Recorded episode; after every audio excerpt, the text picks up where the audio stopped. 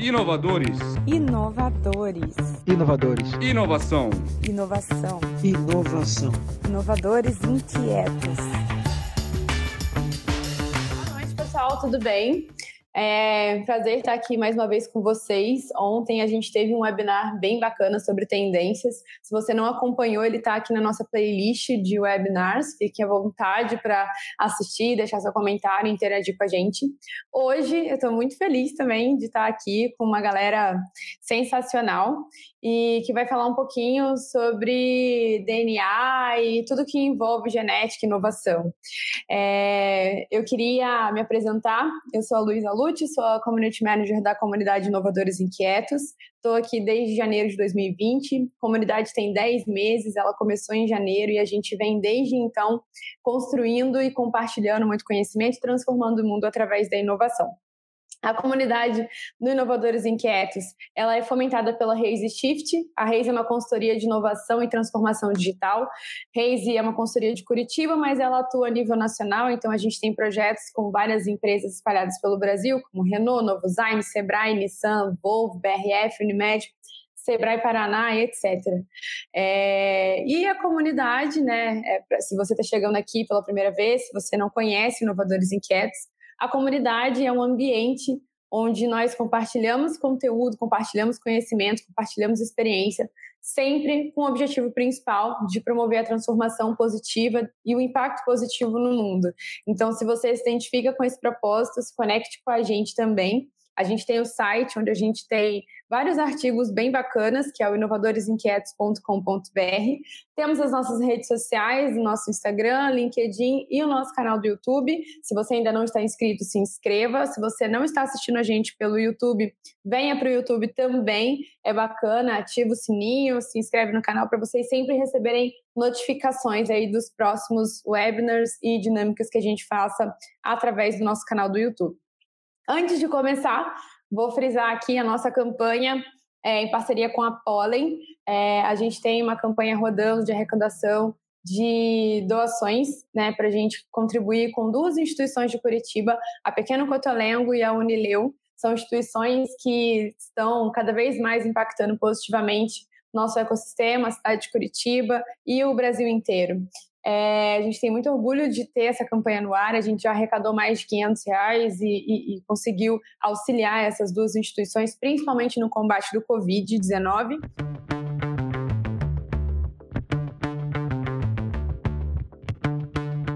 vamos lá.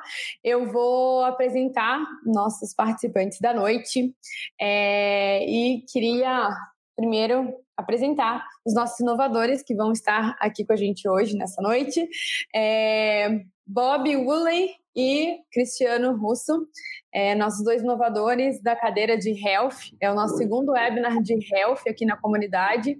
É, Para quem não conhece o Bob, ele é gestor e consultor de inovação em saúde, agro e química. Bob, bem-vindo, boa noite. Boa noite, boa noite, Lu, boa noite, pessoal, tudo bem? Prazer estar aqui de novo. Tudo bom? Prazer te receber aqui novamente também, Bob. Obrigada pela presença. Cristiano está aqui com a gente também, Cris, nosso super parceiro. É, o Cris, para quem não conhece, ele é coordenador da aceleradora Hot Milk, da PUC Paraná, PUC Londrina, né? E ele está aqui com a gente também nessa noite para contribuir aí. Cris, bem-vindo. Oi, Luísa. Oi, Mariana, Michel, Bob, pessoal que está assistindo a gente é, no Facebook, aqui no, no YouTube, está lá no Instagram, em todo lugar. Um abração, muito feliz de estar aqui de novo vamos que vamos. Vamos que vamos. E agora, muito feliz também de apresentar nossos dois convidados da noite, é, dois pessoas especiais. Né? O, o Michel, que está aqui com a gente hoje, foi indicado pelo Bob, né? Vocês eles já se conhecem. E para quem não conhece o Michel, ele é biólogo na UFPE, é doutor em genética pela USP, ele é docente no Departamento de Genética e Biologia Evolutiva do Instituto de Biociências da USP e é pesquisador também do Centro de Pesquisa sobre o Genoma Humano e Células Tronco da USP. Michel, seja muito bem-vindo. Obrigado, Luísa. Obrigado pelo convite, Bob, Luciano. E é um prazer estar aqui dividindo esse espaço com a Mari, que é minha amiga e colega de departamento já há muitos anos. E hoje a gente vai provocar um pouco é, vocês com conhecimento muito interessante e as possibilidades de desdobramentos desse conhecimento.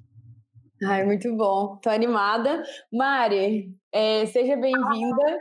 Mari aceitou nosso convite também para participar hoje do nosso webinar. Obrigada por estar junto com a gente, né? E mais um webinar aqui da comunidade. É, a Mari, para quem não conhece, ela é bióloga, ela é mestre em ciências biológicas, com ênfase em genética e biologia evolutiva. Atualmente, ela está como doutoranda pelo laboratório oh meu Deus, Laboratório de Arqueologia e Antropologia Ambiental e Evolutiva, e ela é especialista em bioantropologia e biologia humana. Mari, bem-vinda.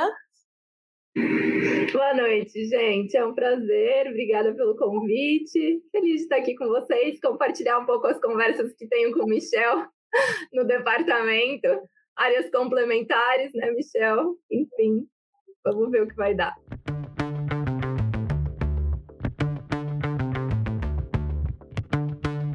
Muito bom. Cara, é, acho que para a gente começar aqui o nosso papo, é, eu gostaria de, Michel, que você falasse só um pouquinho para a gente, para dar uma introdução ao nosso assunto.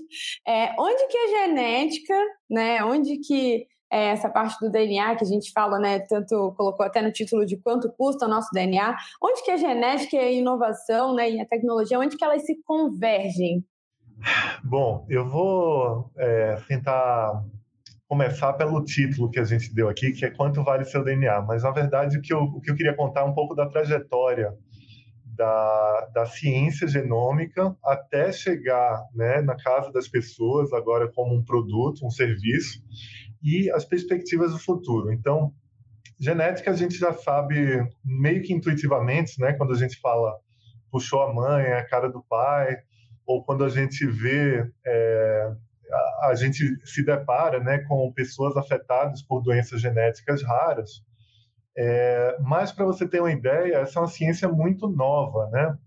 Então, o, nos anos, até os anos 80, né, você não conseguia analisar o genoma de uma maneira mais global. Então, o genoma é essa coleção de genes que a gente tem, que são como se fossem livros de receita ali. A, a cada gene é uma receita para um pedaço da célula e a gente já sabia né, que esses genes eles contribuem para as características, é, não só características de doença, mas todas as nossas características físicas e muita gente fala em comportamental também um pouco e outras características que influenciam nossa vida é, e a nossa morte também, né? E uh, o que aconteceu no início dos anos 90 foi um, um, projeto que até então, na verdade até hoje, é um dos projetos científicos mais caros, que é, foi o projeto Genoma Humano, que se lançou para é, fazer esse, esse mapeamento do genoma humano referência. Então, como se fosse um, é, uma, um quebra-cabeças em que, pela primeira vez, iam montar a caixa dele com aquela foto que a gente usa para nos guiar um pouco, porque de resto eram só pecinhas. E aí o que aconteceu? Então a gente passou de 1990 a 2003, mais ou menos, sequenciando um genoma referência humano é, que ajuda, ajudou todos os projetos desde então. E isso custou mais ou menos é, 300 milhões de dólares esse projeto. E isso foi um investimento que é, envolveu tanto a iniciativa pública dos Estados Unidos, que montou uma rede de laboratórios no mundo para ajudar a contribuir, cada um com um pedacinho do quebra-cabeças, e também impulsionou a, a indústria, é, a iniciativa privada, né, com é, projetos super ambiciosos e, e, com pouca, digamos assim, expectativa de retorno imediato é, para essa corrida. E combinou lá em 2003 nesse mapeamento. Depois disso, é, a gente tinha a referência, agora a gente precisava entender a variabilidade, porque a genética e tudo que a gente entende de diferenças entre as pessoas para um risco de doença ou para uma característica como é, a cor da pele, a cor dos olhos, a, a, até a nossa origem ancestral, ela depende da análise da variabilidade genética. E para isso, outros projetos foram lançados para você agrupar ali mais pessoas né, e entender o que as pessoas têm de diferença um com o outro. Muito bem. O que aconteceu nesse período também foi uma redução nos custos de sequenciamento, por vários motivos. Um deles, o lançamento de novas metodologias, né? Então, é, se aperfeiçoou o método de sequenciamento, se aperfeiçoou o método de verificação dessa, dessas mutações que fazem cada um ser diferente. E é, há um ponto que alguns testes genéticos hoje em dia custam na casa dos 100, 200, 300 reais, e o sequenciamento inteiro do genoma humano, que custava 100 milhões, de, é, 300 milhões de dólares, agora passou a custar mil dólares. E isso ainda é um teste muito caro, mas ele começou a entrar nesse é, valor médico, né? Porque você tem exames e intervenções médicas que custam isso. Qual que é o resultado? Então, a gente tem, é, hoje em dia, alguns produtos que foram lançados por empresas inovadoras para satisfazer algum tipo de autoconhecimento. Então, um melhor exemplo disso são os testes de ancestralidade, né? que é, é você manda o seu DNA da, da saliva para uma empresa, essa empresa vai te retornar um mapa do mundo dizendo você tem um pouco de ancestralidade a nativa americana, africana, asiática e europeia. E ele consegue até dizer as proporções disso, dando uma simulação de qual foi a história da sua família até esse momento, até chegar em você. E isso, por que, que isso é possível? Porque a gente sabe que a trajetória dos humanos na Terra, né, saindo da África como uma nova espécie, em várias migrações para a Europa, para a Ásia e depois da Ásia para a América, né? Isso eles fizeram em foi um subconjunto de humanos que fez isso e eles iam parando e se isolando em determinados momentos e com esses isolamentos a gente consegue mais ou menos mapear é, essa história ancestral. E aí vem a história do Brasil que é uma reunião depois de dezenas de milhares de anos de vários desses é, povos humanos que foram ficando pelo mundo de novo aqui na América do Sul é, com né, a, a, presença dos nativos americanos há mais ou menos 15, 20 mil anos aqui, e depois a chegada dos é, europeus da Península Ibérica, e com o comércio de, de, escravos africanos, trouxeram uma população muito grande da África é, para o Brasil. Então, a gente começou a miscigenar ali nessa, nessa, nesse momento ali da, da chegada dos europeus, que trouxeram outros, e depois virou um, um centro globalizado, hoje em dia, com muitas outras populações chegando aqui na, na, no Brasil. E aí essa, esse argumento do teste de ancestralidade ele passou a ser muito utilizado como um meio comercial das pessoas terem um autoconhecimento sobre a sua história. E aí vem o, o produto mais ambicioso e mais desejado, que é sobre risco de doenças, né? E a gente está caminhando a, a, passos largos né, nas doenças raras, que aquelas que afetam as pessoas muito né, gravemente, mas a gente começou a conseguir, com bancos de dados gigantes internacionais, principalmente lá da Europa ou dos Estados Unidos, que é a base europeia, a ancestralidade europeia principal, é, você tinha é, é, essa capacidade de dizer riscos de saúde.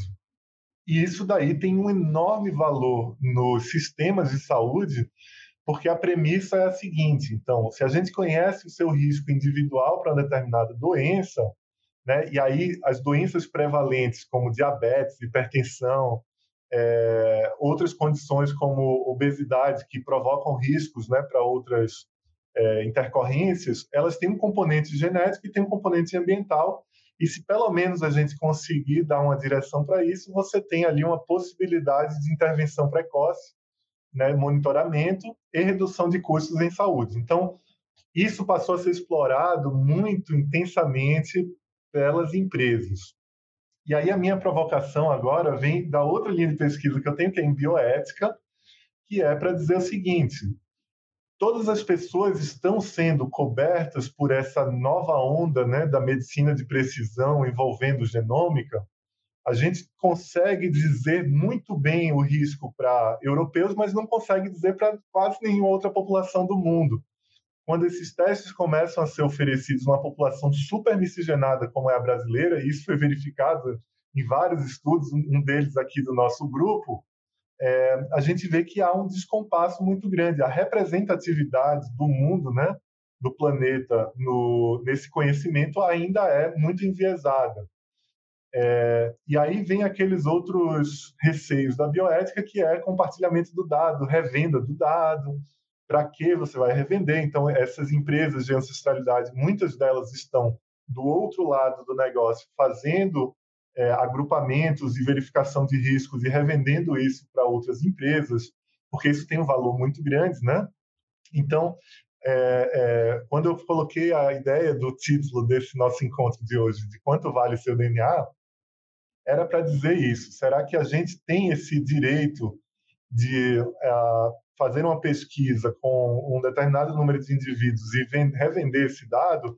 Será que as pessoas que participam dessa pesquisa ou que são consumidoras dessas empresas de ancestralidade, elas entendem que o seu dado tem um valor e que esse valor ele vai ser é, revendido, vai ser utilizado em outros lugares, e se existe, e aí a minha provocação aqui, talvez, para o dia de hoje, se existe uma forma justa da gente começar essa nova era da medicina de precisão sem, sem repetir, sem ampliar né, essas assimetrias é, nesse, novo, nesse novo cenário. Então, a gente fez uma evolução aqui da tecnologia, no final está chegando num ponto que parece novamente uma coisa é, perigosa se as coisas não forem feitas da maneira mais transparente e informadas e participativas possível.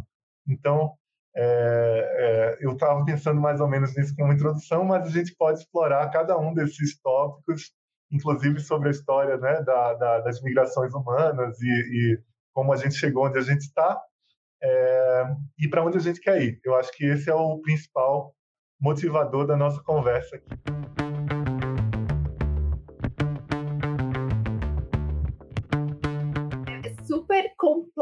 Super interessante. Minha área não é genética, eu trabalho mais com bioantropologia, então eu fico muito interessada nessa interface entre esses aspectos biológicos e socioculturais que Michel, Michel traz principalmente no final da fala. Então, pensando nessas assimetrias, né?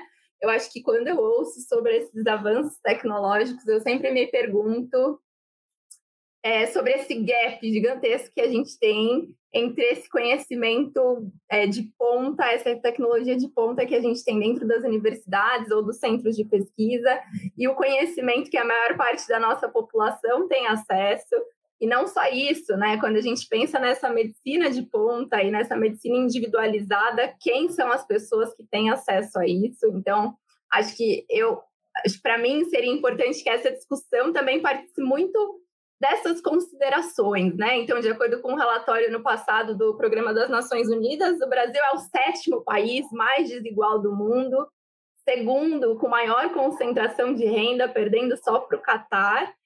E a gente falar nessas desigualdades também implica muito reconhecer que elas estão diretamente relacionadas a esse racismo estrutural que dá base a tudo isso desde as nossas origens enquanto sociedade brasileira é, e, que permanecem até hoje, que se refletem muito em todas as áreas, né? Inclusive nas implicações desse tipo de desenvolvimento de conhecimento, de tecnologia, nas aplicações disso. E, e acho que como área de conhecimento, eu também fico pensando no quanto ao longo da história, né? Nada é imparcial e como isso afeta as diferentes populações de diferentes formas. Então, eu fiquei pensando muito sobre como ao longo da história da ciência, muitos dos conhecimentos que a gente tem hoje é, foram decorrentes de, de, de, ideias também racistas e como isso a, a, gente acaba não discutindo tanto sobre isso, né? Então, fiquei pensando antes desse webinar sobre o desenvolvimento, por exemplo, de várias coisas que a gente sabe de ginecologia, é, que se basearam, por exemplo, em experimentos com com mulheres escravizadas e o quanto hoje as mulheres negras também são as que mais sofrem violência obstétrica, as que menos é, tem como feedback esse tratamento médico nesse sentido. Então, acho que eu, eu, fico muito interessada em como não criar essa neocolonização que o Michel traz no final da fala dele, como a gente lida com essas assimetrias, como, como pensar tudo isso, né? Acho que, eu, acho que vale a gente discutir sobre isso também. Bueno, é, eu vou pegar um pouco de cada coisa, botar no liquidificador e bater tudo e vamos ver o que, vai sair. É, quando o Michel fala, vamos, será que é possível, com o avanço e o momento atual, a gente reduzir esse gap, que aí ele chega mais ou menos no, na fala da Mariana, que é essa segmentação é, por etnias, né? E que alguém sempre fica de fora, eu também tenho receio, porque todo o processo ele é econômico. Né? Ah, o Michel descreveu bem os valores, mas é um processo econômico. E aí, essa ainda, esse distanciamento, essa desigualdade econômica, ela também vai refletir no acesso. Eu não tenho a menor dúvida. Então, a ética e a bioética e a antropologia, elas estão diretamente ligadas no contexto de qual cenário futuro eu quero para a raça humana. Vai, vai além de país, é muito além de país, né? É para nós como um todo. E aí, eu me lembro que lá em, no final dos anos 90, quando o genoma humano terminou e a gente entrou nos anos 2000, é, todo o arcabouço que foi desenhado sobre a terapia genética, o potencial de, se, de utilizarmos a informação, né, prometeu muitas coisas. Prometeu remédio personalizado, terapia personalizada, é, análise de risco, eu até mais ou menos, porque você até fazia de outra forma, né, ele implementou, mas não impacta tanto, uma vez que a gente ainda não curou nenhuma doença genética efetivamente, né, com todo esse esse arcabouço de coisas que a gente levantou, né, e é, essa terapia hoje ela, ela chega, mas ela ainda demorou, ela não cumpriu a missão. Eu acho que o diálogo foi uma, a realidade foi outra, né? É aquela história, vamos resolver, só que não, né? Então, a única terapia genética que a gente tem validada hoje, que é para AMI, né, que é a atrofia muscular esquelética, custa 2,1 milhões de dólares. E a pergunta é assim, tá, quem que paga? Aí, Mariana, vai nessa história, o miato continua, né? Ao mesmo tempo, as reflexões elas são interessantes porque todo esse cenário que a gente levantou agora, vindo da história que o Michel contou, desse posicionamento antropológico que você é, mostrou para gente, ele já foi pensado antes. Em 97, a gente teve um filme, o Gataca, Experiência Genética. Qual que era? Estávamos hoje, 2021, e eu conheci a Luísa e eu quero saber se o gene dela é bom para a gente constituir uma família e termos nossos pequenos é, descendentes. Eu vou lá, tiro um cabelinho dela e vou no drive-thru genético. E enquanto eu fumo um cigarro, sai um mapeamento genético e diz, não, é bom ou é ruim. Né? E aí, com isso, você cria todo uma... E no filme já tratava disso, né? Uma separação. Os que nascem a partir da orientação genética, sem problemas, sem doenças, com QI elevados, que ocupam posições de prestígio na sociedade, e aqueles que ainda nascem do método natural, né? E que carregam todo a diversidade, tanto do benefício quanto do malefício que é ser um ser humano. Em 2001 veio um outro filme, 2001 ou 2010? Deixa eu ver aqui. 2010 veio um outro filme que é o Recomendo, que é sobre a indústria da impressão de órgãos.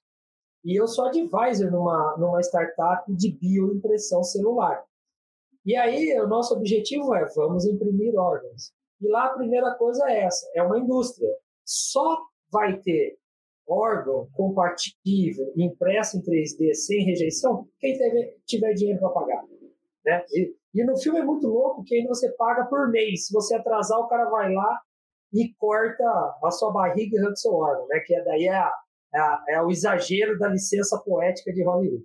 Mas, enfim, então a gente ainda acho que tem uma fronteira muito grande do ponto de vista da metodologia, mas a gente não pode deixar o aspecto antropológico e o aspecto ético de fora. Eles precisam vir para a mesa. Né? Então, a genética, o quanto custa o nosso DNA, né?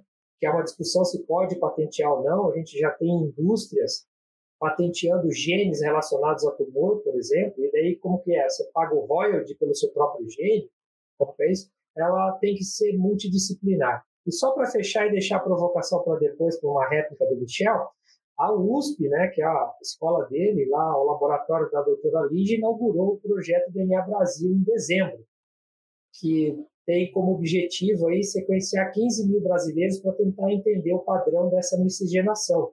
Mas é um projeto que é em parceria com a DASA, que é uma empresa privada. Então, como ele levantou a bola lá na frente é, dessa relação com a empresa, eu deixo para ele a batata quente para ele comentar depois. Bom, é, muito a falar, né? Acho que essa, essa, essa, esse webinar é, é, curto, né? Uma hora, uma hora e meia, dava para falar uma semana tranquilamente, né? Uh, eu gosto muito de focar mais nessa parte da bioética. O meu, minha formação, né? Meu mestrado foi em etnofarmacologia. Então, eu fui estudar o que se pesquisava, o que se usava, né, por populações tradicionais como medicação, né, há, há muito tempo atrás, né? E, e, tinha essa questão do, da, da, bioética já falada sobre lá, né? tanto a ética naquela época e principalmente a questão de patrimônio genético e conhecimento tradicional. Né? E, e, e o que eu vejo hoje, né? os, os anos passaram, hoje tudo isso muito mais é, é, fácil é que a gente caminhou muito rápido na parte de desenvolvimento de tecnologia, sequenciamento, processamento de dados, né?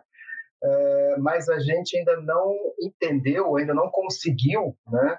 É, evoluir um pouco mais na bioética, talvez até pela, pela dimensão que ela tenha, né?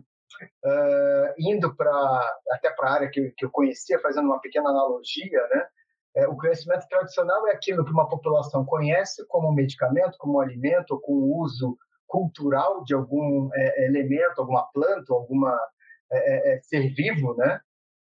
E ali, a partir dali você utilizar aquele conhecimento para desenvolver algum produto para uso por todos os outros e fazer a reparti repartição dos benefícios disso, né? repartição monetária ou não monetária, né? Uh, isso é fácil quando você fala de um certo conhecimento que está determinado numa, numa, numa, população, né, num grupo. Mas quando você fala de DNA, você está falando de uma pessoa que tem naquela comunidade que de repente pode estar replicado em outros lugares, em outras regiões, né? É, é, é, Michel vai poder falar muito melhor do que eu isso, mas às vezes você acaba encontrando é, é, genes iguais em populações totalmente é, separadas geograficamente, né? mas que em algum momento, há algumas centenas de anos atrás, ou milhares de anos, elas já foram parte de uma comunidade única, né? E aí, será que esse esse pessoal tem direitos também, né? É, ou só aquele ou aquela pessoa que foi, né? É, é, numa discussão prévia, até, por exemplo, se, por exemplo, eu tenho um irmão gêmeo e eu faço uma doação do meu, do meu DNA para ser analisado e dali sair um medicamento, alguma solução terapêutica, meu irmão também gêmeo também teria direito, né? Então é, são questões muito mais amplas que ainda merecem, né? Uma discussão, uma discussão que não pode ser ignorada, né? É, e rápida, né? Porque o tempo passa, isso só vai aumentando mais e mais um pouco a, a, a desigualdade, né? É inevitável que isso também possa gerar desigualdade. A gente tem que combater isso. Isso é fundamental.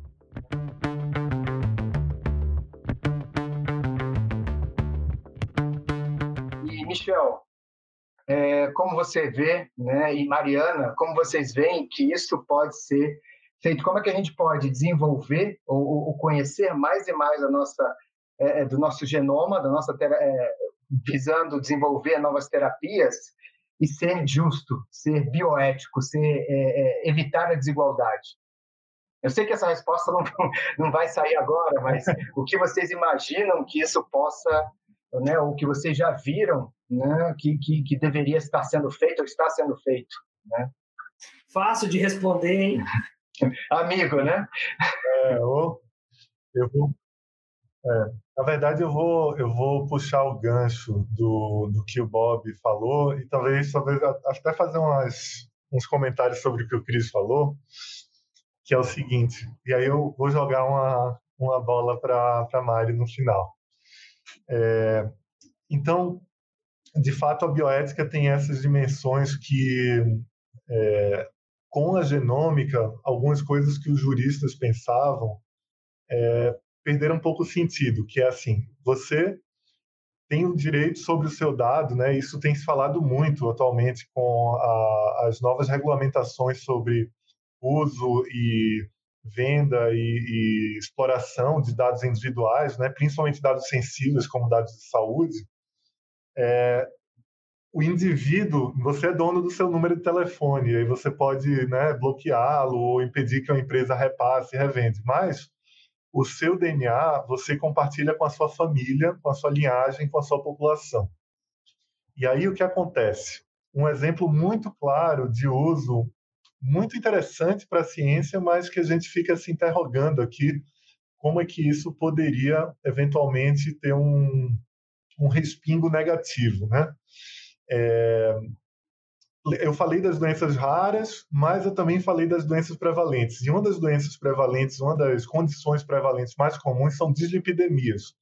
Que você tem ali é, um excesso de LDL, por exemplo, é, isso te coloca num risco para doenças cardiovasculares importantes. Né? Você faz ali o começa a gordura a fechar o seu vaso, você tem uma insuficiência cardíaca por conta disso, vai precisar é, fazer cateterismo, stent, coisas que nem sempre estão disponíveis né, para o seu acesso no seu sistema de saúde. É, e aí foram investigar é, uma população de uh, afro-americanos que tinham uma média de LDL muito mais baixa. E encontraram um, duas mutações ali no mesmo gene, que era um gene agora reconhecido como um gene associado a dislipidemias, é, e o que acontece? Esse gene, quando está menos ativo, você tem uma maior capacidade de absorver o seu LDL circulante e aí uma diminuição em todo o risco cardiovascular é, provocado por aquilo. É, isso deu uma dica, então é, são mutações que estão é, muito mais frequentes em populações africanas, naquele, naquele, naquela população africana, pelo menos naquele momento, eles encontraram essa frequência diferente, mas que esse alvo terapêutico novo rendeu algumas classes novas de medicamento é, para redução do LDL efetiva, né? Que vai atender, na verdade, a todo mundo, porque todo mundo tem aquele gene, não necessariamente com a mutação, mas se você aprendeu que baixar ele aumenta a sua, sua capacidade de reduzir o LDL, então aquilo virou um alvo terapêutico novo. E aí a grande questão é, é isso é uma indicação clara, é um exemplo claro que quando você coloca a diversidade na pesquisa, você tem novas chances de encontrar novos alvos terapêuticos. Significando, então, que para o ponto de vista industrial da inovação, é, ter acesso a outras populações significa aumentar as chances de você ver o quadro inteiro e você achar novos alvos terapêuticos, por exemplo. Tá? É, e aí vem uma coisa que caiu na, na, na, mão da Mariana no ano passado e que aí eu comecei a refletir sobre isso é na, no âmbito da pesquisa a bioética está razoavelmente avançada. Isso curiosamente é desde os anos 70 só. Mesmo com todas as atrocidades da Segunda Guerra é, só nos anos 70 que passaram a regular a pesquisa a bioética na pesquisa significando no fim das contas o produto é um termo de consentimento que é um contrato que o sujeito de pesquisa faz com o pesquisador é tipo um termo de sessão. Então, a pessoa ela cede né, o, o seu material biológico para pesquisa em uma determinada área. E aí a questão que surgiu no ano passado, Mariana foi fazer uma pesquisa de campo numa população, né? Ela pode falar melhor sobre isso, que não necessariamente iria entender o conteúdo daquele é, daquele contrato. E a, essa é a verdade. Quando você compra um produto na loja, você tem as letras pequenas lá, ou quando você assina um contrato, ou quando você faz, a não ser que você tenha muito conhecimento sobre aquilo que está sendo tratado ali, o que é a exceção, é, alguém pode explorar negativamente o seu, o seu dado, né? E aí, só um, um adendo nesse sentido, patentear genes, viu, Cris? Não é possível. É, você pode patentear o método, nesse caso, eles patentearam a, a, as novas drogas que foram possíveis de serem vistas ali naquele contexto daquelas mutações naquela população. E só para um adendo também, a, a Lígia, né, do DNA do Brasil, ela é minha colega de departamento, e esse é um projeto, como outras iniciativas que a gente acha muito importantes, né, porque você vai atrás de mais indivíduos sequenciados no Brasil para reduzir ali o gap de conhecimento, é, mas que tá, obviamente, é tão caro fazer isso que muitos grupos procuram parcerias com empresas e isso significa também uma, um, um outro momento, né, um, um agreement, um acordo ali, um contrato maior, que é o que é que a empresa, até onde ela pode chegar, até onde ela pode fazer. Então, é, é, em resumo, é assim, a gente tem que andar com a pesquisa, com certeza. Eu acho que a tecnologia em si não pode ser vilanizada em si, né? Mas a gente tem claros exemplos na história de como a tecnologia ela pode ser usada para um sentido para outro. E aí, energia nuclear, eu acho que é o um exemplo claro, né? A gente não consegue fazer um, uma tomografia é, sem o conhecimento sobre energia nuclear, mas ela foi utilizada, ela foi é, transformada em, em, em arma de destruição em massa. Então, a tecnologia em si talvez não seja um problema, mas como a gente pode usar isso e como a gente pode reduzir. É muito importante a gente conhecer a genética das populações como um todo, se a gente quer chegar e fazer uma medicina de precisão para todo mundo. Mas aquilo ali também é uma mina de ouro para você encontrar novos alvos terapêuticos. E a minha pergunta é: esse remédio vai chegar para todo mundo que doou? E eles vão chegar para a população que é afetada pelas mutações também que estão ali? É, essa é uma, é uma indagação, né? Mari, eu acho que seria interessante você contar a sua saga para fazer pesquisa, né? Pode ser.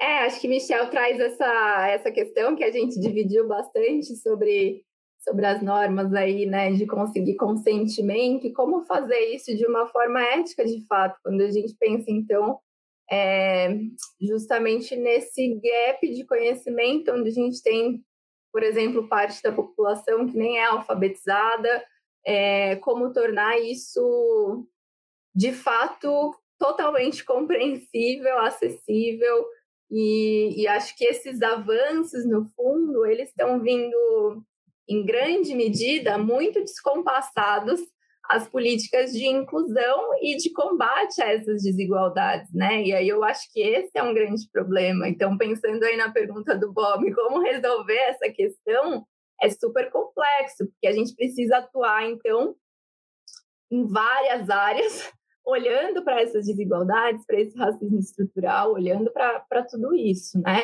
Acho que é, o que eu sempre tenho tentado trazer para o nosso grupo de pesquisa é que quem está refletindo sobre isso, então os grupos que vão tomar essas decisões, os grupos que estão construindo esse conhecimento, esse banco de dados, que vão gerar esses, essas novas tecnologias, também precisam ser mais diversos, né? Então, Será que, que eu tenho pessoas negras também refletindo sobre esse, esse uso? Sobre, será que eu tenho é, essas minorias é, participando desses processos decisórios? Eu acho que partir daí talvez seja algo interessante. Eu acho legal, Michel, também você compartilhar um pouco sobre a experiência dos diálogos com o SUS. E acho que se a gente pensar numa saúde pública, né, de qualidade, talvez seja uma forma de democratizar esses usos é, desse avanço dessa medicina individualizada. Acho que é difícil mensurar como que esse lucro é, pode ser dividido numa sociedade como a nossa. São questionamentos que estão aí em aberto para a gente pensar, né? Complicado. É, posso, posso só fazer uma tréplica rápida aqui antes de passar para os inovadores? É, é, sim, então existe, uma, existe um movimento dentro da parte técnica do SUS, em, em tentar incentivar projetos de pesquisa que possam trazer novos conhecimentos a serem incorporados pelo SUS. Então, há uma luta há algum tempo, e isso tem sido regulamentado com decretos e com, é, e com alterações né, nas DUTs lá de, de serviço, por exemplo, coisas como aconselhamento genético, que, apesar do CRIS estar correto, não há uma cura efetiva para muitas doenças genéticas, você pode é, você pode controlar, né? Na verdade, você pode conhecendo os riscos, é, ou mesmo sabendo tipo, um tipo de câncer, etc., você pode direcionar o tratamento que, no final do dia, significa uma redução de custos e sofrimentos né, para as famílias e para as pessoas. Mas o que eu queria falar é assim, a discussão ela está começando a chegar numa coisa que significa assim, o que que significa referência brasileira, por exemplo, de genética? Significa ah, ah, um extrato da população de cada uma das capitais ou a gente tentar buscar diversidade e coletar em pequenos grupos isolados etc e fazer um grande panorama. E se fizer isso, né, como é que a gente pode nos resguardar no sentido de exploração negativa e ao mesmo tempo gerar conhecimento inovador, né, e gerar um valor ali de, de é, para para a sociedade como um todo, não só para o brasileiro. Então, assim, vai saber se aquele grupo nativo americano que tem diabetes quando é exposto, né, a uma dieta é, nova, vai, vai saber se é por um motivo de um gene que está alterado e que nos ajudaria a entender, por exemplo, toda a obesidade, por exemplo. É, é, um, é um cenário bem plausível. A outra questão é que, é, sim, a, é, a, a, discussão no mundo, inclusive vindo de iniciativas lá fora para é, conhecer, conhecer, é, conhecer doenças genéticas comuns e tal, eles começaram a olhar para as outras populações e convidar os pesquisadores para fazerem parte dessas redes é, internacionais e a gente pode nos colocar, porque, por exemplo, é, sequenciar ainda é caro no Brasil porque a gente importa reagentes. Então, isso significa que, enquanto não houver um subsídio ou um incentivo para a gente gerar nossos próprios reagentes de pesquisa aqui, né, que é uma das grandes reclamações até nos testes de Covid, a gente viu esse problema acontecer, todo mundo competindo pelo mesmo fornecedor de testes, por exemplo, isso tira muito autonomia do, dos países. E aí, é, um, um, exemplo bem interessante, né? Se a gente, por exemplo, é, a pessoa manda esse DNA para fazer um teste de ancestralidade, comprou isso daí, e eles vão revender o dado para outras empresas. Existe muito claramente um, uma tendência atual de é, empresas centralizarem os dados e deixarem você, por exemplo, leiloar o seu dado genético. É, ou seja, quem vem para comprar diz assim: eu quero 5 mil DNAs de pessoas miscigenadas brasileiras com informação sobre doença cardiovascular ou câncer. E aí, 5 mil pessoas que se inscreveram lá preenchem esse perfil. Ela falou assim: olha, agora meu dado custa mil dólares. Ou então, um outro modelo que não existe: meu, da, meu dado custa uma participação nesse projeto, por exemplo, um, uma espécie de ação, um acionista. Isso tudo é maravilhoso, mas a, a tudo volta para um grande problema de assimetria informacional. Então, só respondendo já o que o Bob perguntou, super difícil, uma das minhas visões sobre como reduzir e deixar mais justo é a gente informar muito bem as pessoas sobre aquilo. Nem que seja informar para as pessoas que o seu dado, o seu material biológico, ele tem um certo valor e você não vai. Né? Você pode dar ele para pesquisa, mas isso tem que ter um resguardo importante de, de proteção. Para você ter uma ideia, nativos americanos dos Estados Unidos são atualmente o grupo mais difícil de se pesquisar, porque a reação deles, dos, dos grupos, a esse tipo de perigo foi se fechar totalmente. Totalmente. E aí, é, eu também acho que é um lado muito radical da outra ponta, mas eu entendo, eu entendo por que, que houve essa, essa reação. E aí a gente precisa entender se dá para chegar no meio termo justo, né, em que você possa monetizar de alguma forma o dado com retorno individual, seja garantindo não prejuízos ao uso daquele dado ou coisas do tipo, mas que a gente possa continuar avançando nas pesquisas. Para você ter uma ideia, a gente precisa de 500 mil num banco de dados, 500 mil brasileiros sequenciados num banco de dados. Então é um caminho muito longo pela frente, isso é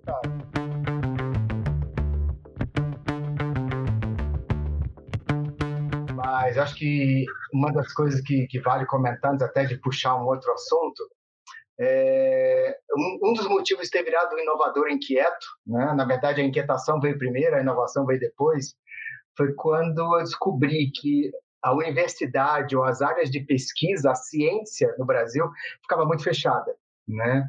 A gente pesquisava demais, é, entendia de muito, resolvia, queria resolver tudo, mas não conseguia chegar no produto, né? Não conseguia sair da, da, das fronteiras da universidade chegar no, no, no, destino final, que é a população. Foi um dia que eu tive um, uma epifania, falei, cara, preciso trabalhar na área de inovação, que é transformar ideias em negócios, ou ideia em produto e o produto na prateleira, né? Vamos dizer assim que foi quando a, a, que é justamente essa questão da, da, da, o acesso à educação, ao conhecimento, né, ser uma, uma via de mão dupla, né, e, e, foi daí que eu saí desse momento, né? Então, acho que é fundamental, sim, a gente investir muito em educação, muito em transparência, em conhecimento e acesso, né? Desse conhecimento à, à, à população em geral. Né? Todos ganham, né? É, acho que era isso. E um outro ponto, né, que era uma das, uma das questões que estava é, conversando com o Michel antes, né, era sobre o projeto que vocês têm, que descobrimos, né, descobrimos, eu não descobri, mas o grupo descobriu, né, nós brasileiros descobrimos que temos alguns genes, né, umas novidades de genes. Eu queria que você pudesse comentar sobre isso, né, do, do, do trabalho que vocês tiveram em encontrar em população é, é, idosa aqui no Brasil, né, e a tua e a base de dados sobre isso. Né? Já que a gente está falando de, de, de, de, sobre tudo isso, né? O que nós temos que podemos oferecer ao mundo. Pois é, a gente tem diversidade. Isso era algo, é, obviamente, muito claro em vários aspectos culturais, históricos, mas o interessante é que o DNA ele conta de fato essa história, a gente até quantifica essa história de certa forma, né?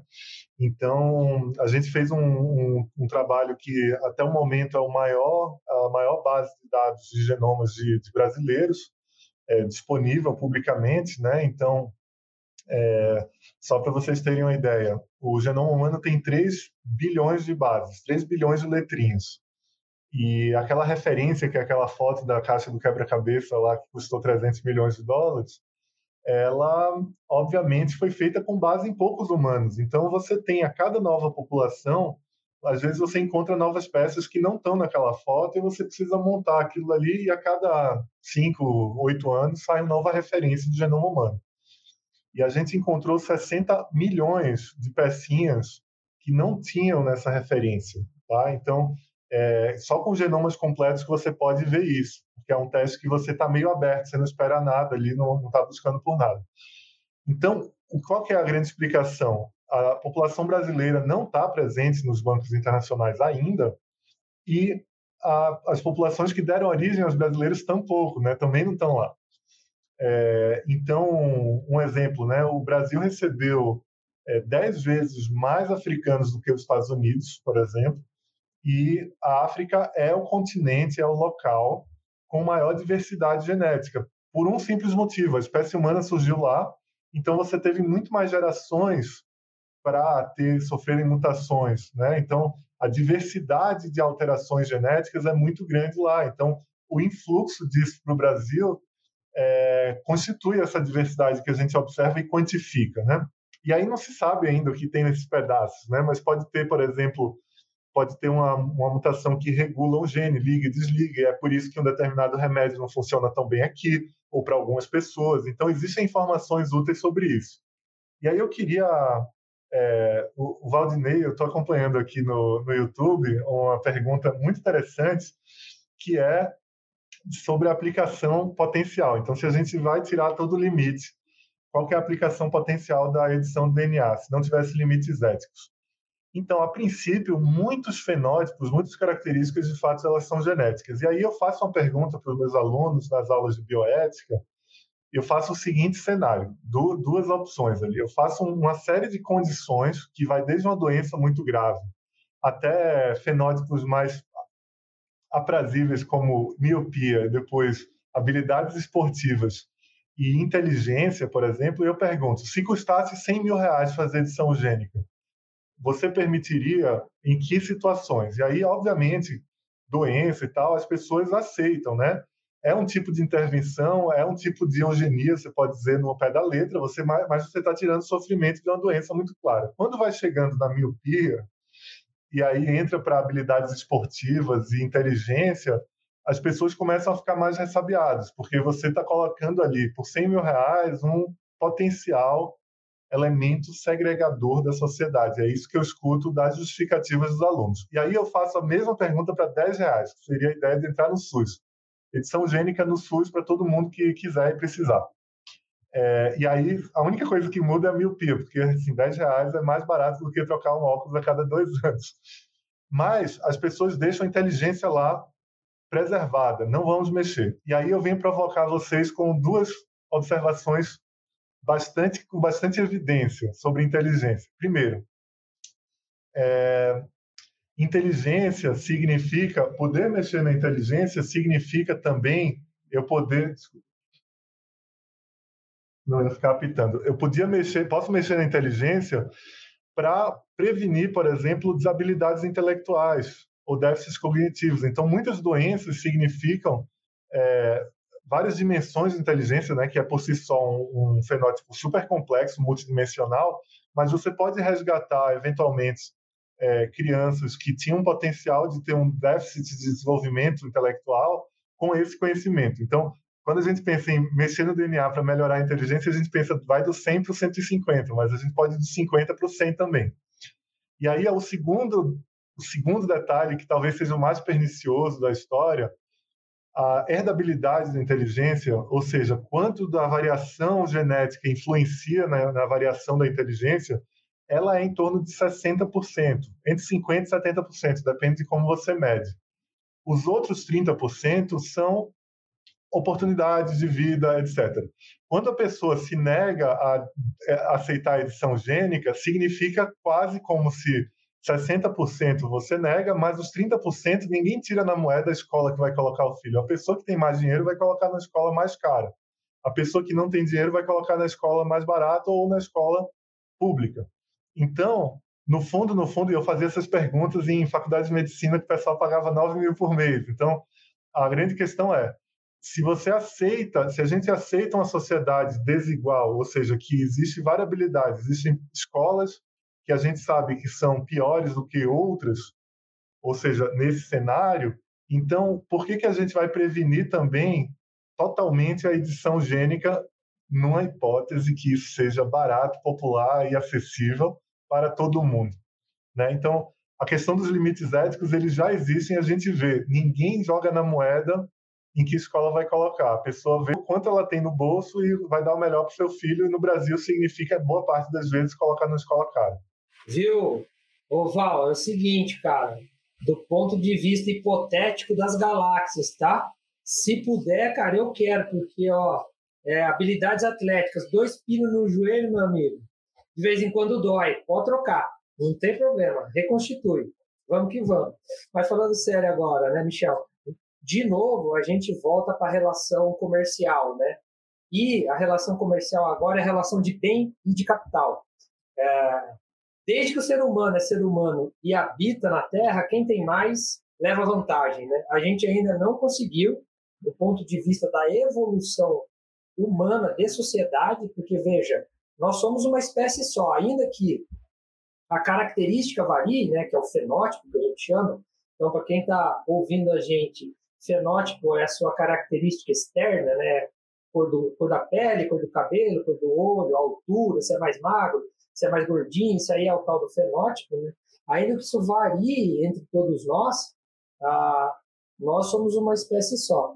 Então a gente não conseguiu ainda evoluir enquanto sociedade para dividir o pão, né? A gente ainda ah, sempre tem, de acordo com o interesse de cada um, com as, as situações de vida que a gente é exposto, ainda tem isso. Então, a gente circunda, circunda, circunda, mas a tal da desigualdade, da diferença socioeconômica, ela volta de novo a bater pesado na gente, né? Mesmo no cenário, no cenário hipotético, eu gostei bem esse negócio do 100, é, do 1000 e do 10. É, é, é legal. Eu também costumo dar essas perguntadas para a galera. Falei, ó, se você soubesse que seu filho vai morrer por uma doença genética que custasse 100 mil, você pagaria para fazer a alteração? Ah, eu pagaria. Aí quando você muda um pouco a pergunta, mas e para mudar tal coisa? E para melhorar desempenho? Ah, já não sei. Né? Então, realmente, a gente relativiza, a gente ainda tem muito conhecimento para adquirir ainda. Então, o diálogo ele tem que fluir mais, com certeza.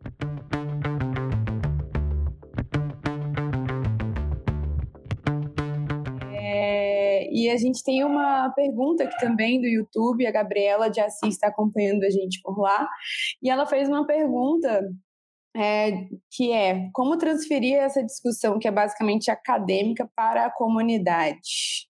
Interessante. Como deixar ela mais didática, talvez, né? Olha, transparência é, é o começo de tudo. Né? Eu acho que principal, indo, trazendo do, do, do, da, do meu background para essa área, a primeira coisa foi os decretos que vieram, né, o 8772 para relação formação de CEGEM, ou seja, tudo relacionado ao patrimônio genético brasileiro, é uma iniciativa que, primeiro, você consegue organizar tudo, você consegue saber quem está pesquisando o quê, né, e por quê, para quê, né, uh, uh, e acompanhar. Né? Então, acho que a primeira coisa é fazer é, é bom uso também dessa questão da, da, da internet, dos dados, da, da, do que o mundo digital nos proporciona, que a primeira coisa é transparência, né? É, e como você transforma, é, e a partir daí você começar a divulgação, né? É um trabalho de formiguinha, né? Você vai ter vários públicos, né? Como professor eu sei, você vai explicar para vários públicos de diferentes idades, diferentes faixas, diferentes classes, diferentes é, é, é, é origens, né? com diferentes entendimentos sobre o tema, né? Então não é um trabalho fácil, mas acho que começa pela transparência, né? é, fazendo com que, olha, estamos trabalhando nisso, visando, né, chegar nessas, nesse, com esse objetivo para isso, né? Vocês querem participar e a partir daí sequenciar, né, para os diferentes órgãos a que todos possam ser é, é, a transparência, vamos dizer assim, abranja todos, né? É, não seja só uma transparência do que eu estou vendo que você está fazendo, mas uma transparência do tipo é, é, é, eu tenho ciência do que aquele grupo está pesquisando e está desenvolvendo. Né? Mariana, acho que você é melhor para comentar isso.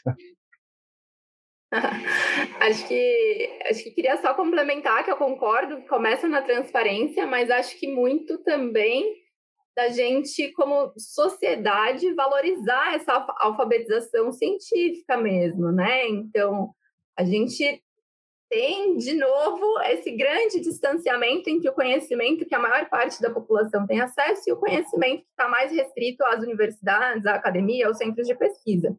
Eu tenho particularmente investido muito em divulgação científica, eu acho que é uma linha fundamental para a gente tentar diminuir esse distanciamento, aproximar as pessoas para essa etapa é, prévia à aplicação, né? Como que esse conhecimento é construído? Quais são as implicações como que eu me beneficio dessas pesquisas científicas. Então, a gente ainda tem um longo percurso, inclusive, para entender qual é o papel do cientista, da cientista, na construção de uma sociedade, é, como que isso implica o desenvolvimento de tecnologias que vão trazer benefícios ou não, é, e até para a população também poder participar de forma mais consciente dessas decisões que, no fundo, a gente percebe que já são imediatas, né? Já que essa tecnologia está avançando muito mais rápido, do que outras, outras questões e que isso impacta diretamente essas decisões que passam por esse viés ético e que é isso, ainda estamos nesse extremo de desigualdade. Então, eu diria que a transparência, a alfabetização científica, investir, acho que os pesquisadores também, né, investir nisso de divulgar, de, de tentar tornar esse conhecimento, que é complicado mesmo, mais próximo de um público mais amplo e mais diverso. Então, se a gente está falando é que a gente precisa ampliar esse banco de dados, trazendo variabilidade para esse banco, eu não posso conversar só com pessoas brancas sobre esse tema, só com as pessoas que já, já têm um conhecimento sobre isso, né? Como que eu atraio esses públicos mais diversos é, e construo um, um, caminho que faça sentido para todo mundo? Acho que eu diria nesse sentido. Eu vou engatar aí, na, nesse finalzinho da Mariana, né? É, eu estava num, numa outra live que era sobre ecossistemas de inovação. E aí fizeram uma comparação com o ecossistema de Israel e depois o do Brasil, pela densidade de startups, maturidade, quantidade de unicórnios e tudo bem. E a pergunta era como fazer o Brasil ser igual? E veio para mim. E aí, a resposta para aquela e para essa da Gabriela, que eu achei uma pergunta assim altamente inquietante, que faz a gente olhar para dentro da academia de verdade, a resposta é a mesma, por incrível que pareça: educação. É, a, o distanciamento socioeconômico que o Brasil tem, né, tem 50% dos brasileiros não tem água e esgoto tratados. E nós estamos falando de terapia gênica. Então, Gabi, como é que eu converso com essa população? Educação, infraestrutura. Então, se eu não pegar as crianças, os jovens da base e levar a ciência de uma forma mais lúdica, com outro diálogo, com uma outra expressão e investir nisso, não tem como. Você pode pegar o professor mais patati patatá da galáxia, o cara que mais fala a língua do povo, não sei o quê, não vai conseguir, a gente não consegue. A academia, ela tem também, e eu estou te falando isso porque eu fiz todo o processo, né? Especialização, é, aprimoramento, especialização, mestrado, doutorado, fiquei anos lá. A academia também tem que descer um pouco do pedestal e entender que ela não é uma ilha em si mesma, não é?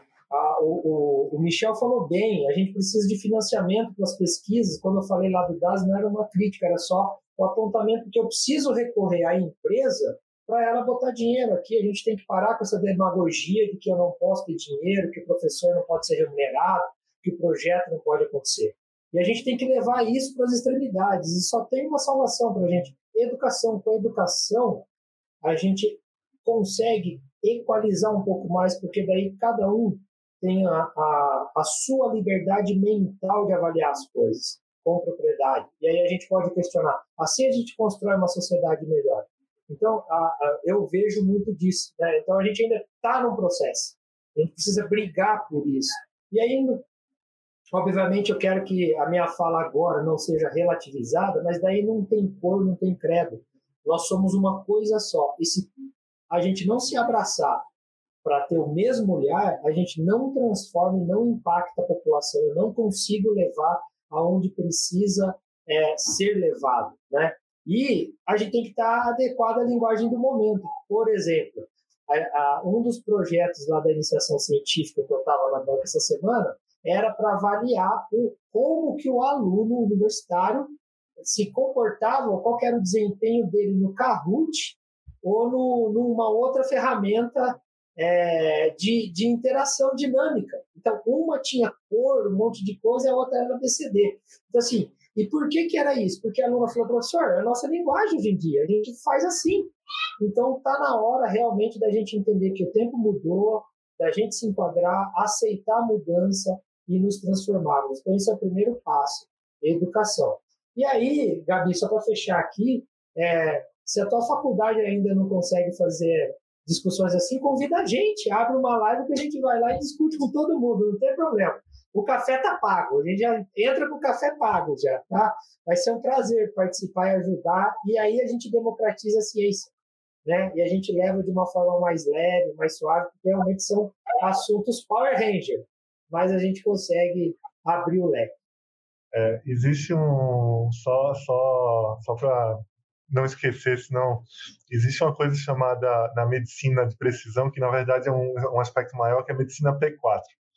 Preditiva, personalizada é, e participativa. É, preditiva, preventiva, part, é, personalizada e participativa. E aí o participativo, eu acho que pode ser uma outra chave, que é, é questionar as pessoas, na verdade, ouvir as pessoas sobre o que elas é, o que elas pensam sobre determinados tópicos e ir construindo para a academia abrir, porque eu, eu, concordo com vocês e eu estou aqui, eu estou literalmente aqui isolado dentro da universidade, mas pensando muito sobre isso.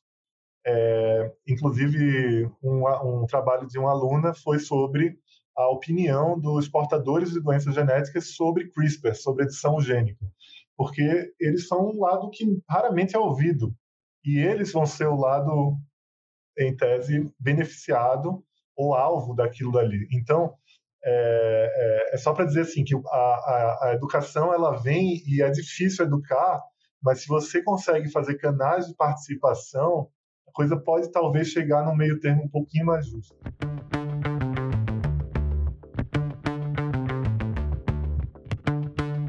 Queria já também, então, pensando nisso, pedir é, uma consideração de cada um de vocês, né, sobre um pouquinho do que a gente falou aqui, é, começando pela Mari.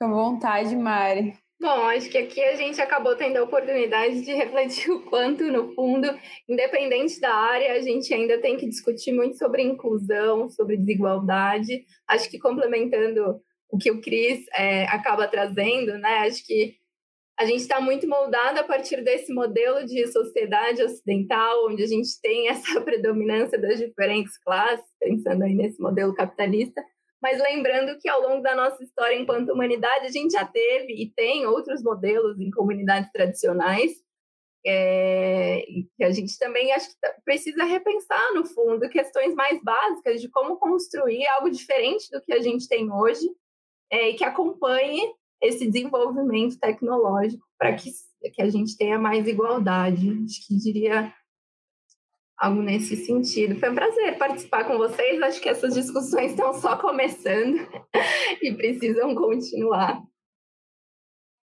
Com certeza, cada vez mais, né? Se a gente quer é, trazer as pessoas para essa discussão, a gente tem que cada vez mais proporcionar esse tipo de momento, né, da gente falar isso abertamente. Obrigada, Mari. Michel, adorei, obrigada também por ter participado aqui com a gente.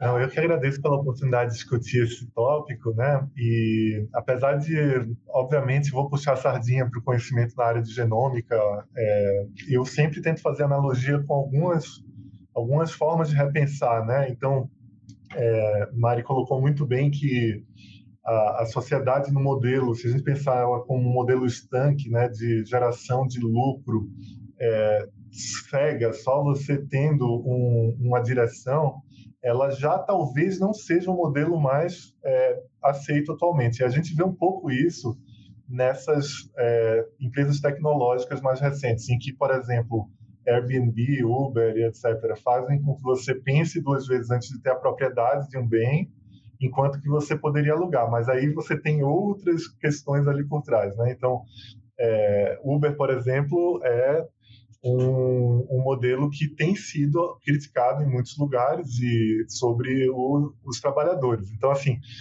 é, por outro lado, o Uber trouxe para muita gente que não podia pegar táxi antigamente a possibilidade de voltar às três da manhã né, numa cidade. São Paulo tem ônibus, mas nem toda cidade tem ônibus. Então, eu estou falando assim: existem os pontos positivos e negativos de repensar esses modelos.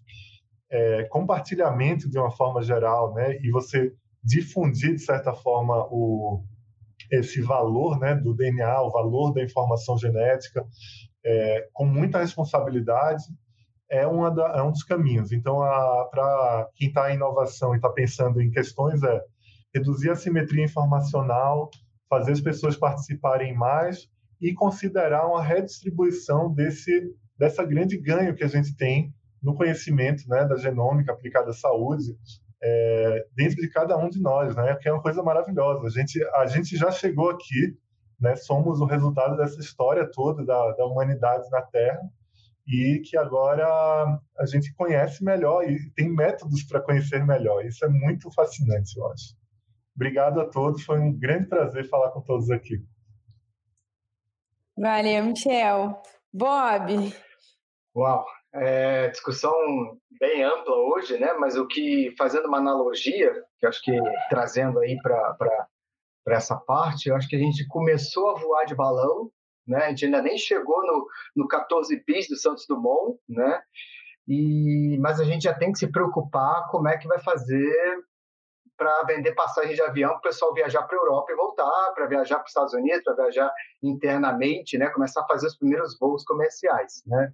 É, e é importante. A gente ainda está muito no começo da, das discussões, mas elas ainda já são muito importantes para a gente é, é, evitar né? crescer em, em, em projetos em, em desigualdades ou, ou, ou, ou, até atenuar né? processos que, que, que sejam bem complexos mas estou bem feliz que a gente possa estar discutindo isso, sendo ouvido por isso, né? E ajudar a, a, da, da conscientização sobre o processo, né? E acredito que a gente possa estar chegando a grandes, futuramente a grandes desenvolvimentos na área de genética de uma forma bem mais é, igual, né? E muito mais justa para todo mundo. Muito bom. Cris, para fechar aqui o nosso momento de fala. Não, primeiro quero agradecer nossos convidados, né? Assim, muita coisa legal, de uma forma bem leve para a gente debater. Acho que levantou, deixou todo mundo com várias pulguinhas atrás da orelha aqui, para a gente refletir enquanto pessoa, enquanto sociedade, enquanto comportamento. E cada vez mais o, o a Vertical Health aí está indo, hein? Então, está rendendo assunto, pessoas fantásticas. Então, obrigado Mari, obrigado, Michel, obrigado, Bob, obrigado à nossa audiência é, que estão acompanhando a gente aí agora. Sei que no final do dia todo mundo cansadão, né? E ainda abre um espaço na agenda para ouvir a gente. A gente fica muito feliz que, que vocês dão, nos dão esse espaço, né? Então, só posso dizer mais uma vez, show de bola, foi muito bom. Pena que acabou, né? Mas a gente vai sigam, nos sigam nas redes sociais que sempre tem. E se gostou desse, fala assim, ó, quero mais, quero mais, que daí a gente tenta achar uns buracos na agenda do Michel, da Mariana, para a gente retomar a conversa aqui. Então, boa noite para a galera, né? Uma boa semana para todo mundo, que todo mundo só, se cuide bem e vamos que vamos. Só quero deixar registrado, Cris, que eu acho muito otimista que você fala que é um assunto leve, porque, na verdade, é um assunto que começa leve e ele pode entrar em dados muito profundos. E deixar registrado que ninguém combinou aqui de vir de azul, que é a cor do inovador. mas todo mundo veio. Nossa, agora é real. É verdade. Uma sintonia aqui. Eu Gente. sou super cético, mas aconteceu. Qual é a chance de acontecer de novo? Não sei, né? Ah, não sabemos. Ó, inclusive, a Gabriela, que acompanhou aqui, interagiu com a gente no YouTube, ela falou que vai entrar em contato com vocês mesmos para poder proporcionar esse tipo de discussão dentro da universidade dela. Então, acho que é o momento de falar também que estamos todos no LinkedIn, né? É, busque aí os nossos é, arrobas, né, nossos nomes lá. A gente no Inovadores Inquietos tem todo mundo marcado nas postagens. Fiquem à vontade, façam conexões, ampliem a rede de vocês para a gente continuar causando mais impacto positivo é, no mundo, né? Esse eu acho que é o principal objetivo de, dos estudos, da inovação, da ciência e do, da gente estar tá fazendo o que a gente faz hoje. Obrigada mais uma vez todo mundo, foi um prazer receber vocês aqui. Inovadores. Inovadores. Inovadores. Inovação. Inovação. Inovação. Inovadores inquietos.